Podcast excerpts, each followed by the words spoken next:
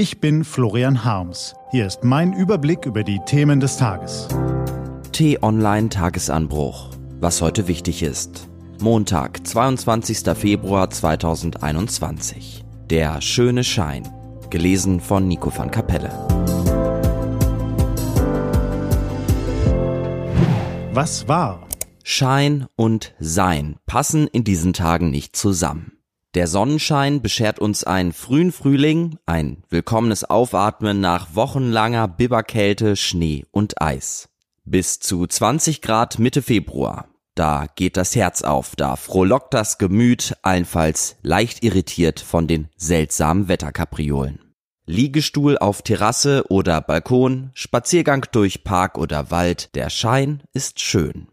Das Sein holt uns ein, wenn wir Radio, Fernsehen oder Internet einschalten. Dann hören wir von plötzlich wieder steigenden Corona-Zahlen, von Warnungen der Virologen und von der Ahnung, dass die elenden Mutanten drauf und dran sind, uns in die dritte Welle der Pandemie zu stürzen. An den neuen Virusvarianten steckt man sich ja viel schneller an. Oft genügt schon ein kurzer Kontakt mit einem Infizierten. In mehreren EU-Regionen gelten prompt wieder harte Ausgangsverbote, Polizisten riegeln rote Zonen ab.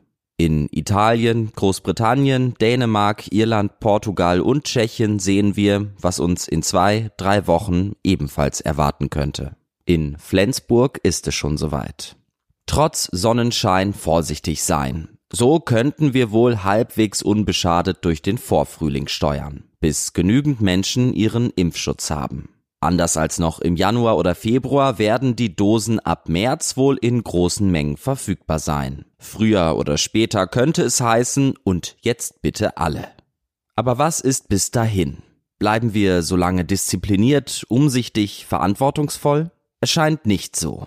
Seit Tagen trommeln die Lockdown-Kritiker für ein Ende der Beschränkungen, wollen morgen dies und übermorgen jenes öffnen. Am heutigen Montag beginnen die meisten Bundesländer damit, ihre Schulen wieder aufzumachen, nicht auf Basis eines einheitlichen Konzepts, sondern je nach Belieben. Man redet dabei viel über Vorsichtsmaßnahmen, Maskenpflicht, Wechselbetrieb, Schnelltests, aber bei genauerem Hinsehen entpuppen sich all die Wortmeldungen von Politikern und Lobbyisten eher als Beschwörungen denn als Pläne. Maskenpflicht? In Berlin dürfen Schüler statt der medizinischen Masken einfache Stoffmasken tragen. Wechselbetrieb. Schon seit Wochen sind Schulklassen vielerorts gut gefüllt. Eine Ausnahme für die Notbetreuung bekommt schon, wer die Rasselbande daheim nicht mehr aushält.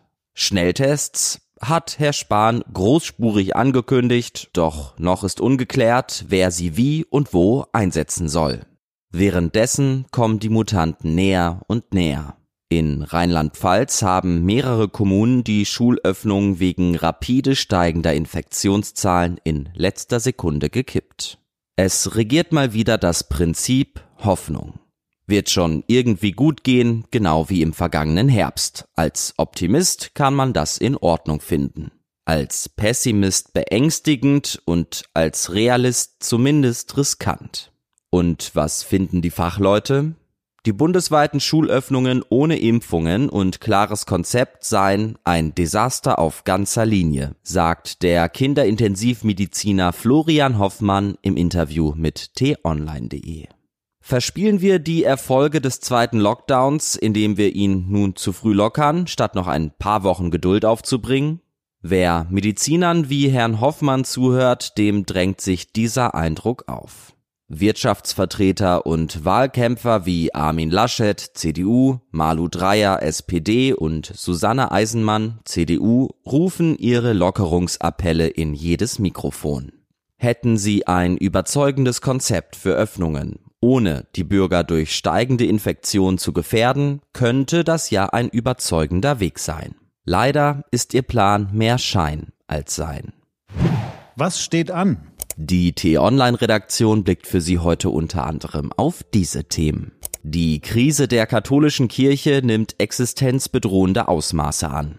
In Myanmar gehen die Massendemonstrationen gegen den Militärputsch weiter. Und der britische Premierminister Boris Johnson will heute einen Plan zum Ausstieg aus dem Lockdown vorstellen. Die Ausgangs- und Kontaktbeschränkungen sollen vorsichtig, aber irreversibel aufgehoben werden.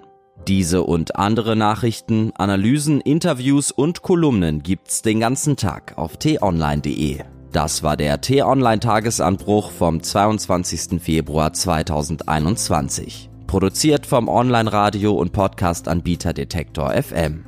Wenn Sie uns bei Apple Podcast hören, dann lassen Sie uns gerne eine Bewertung da. Vielen Dank.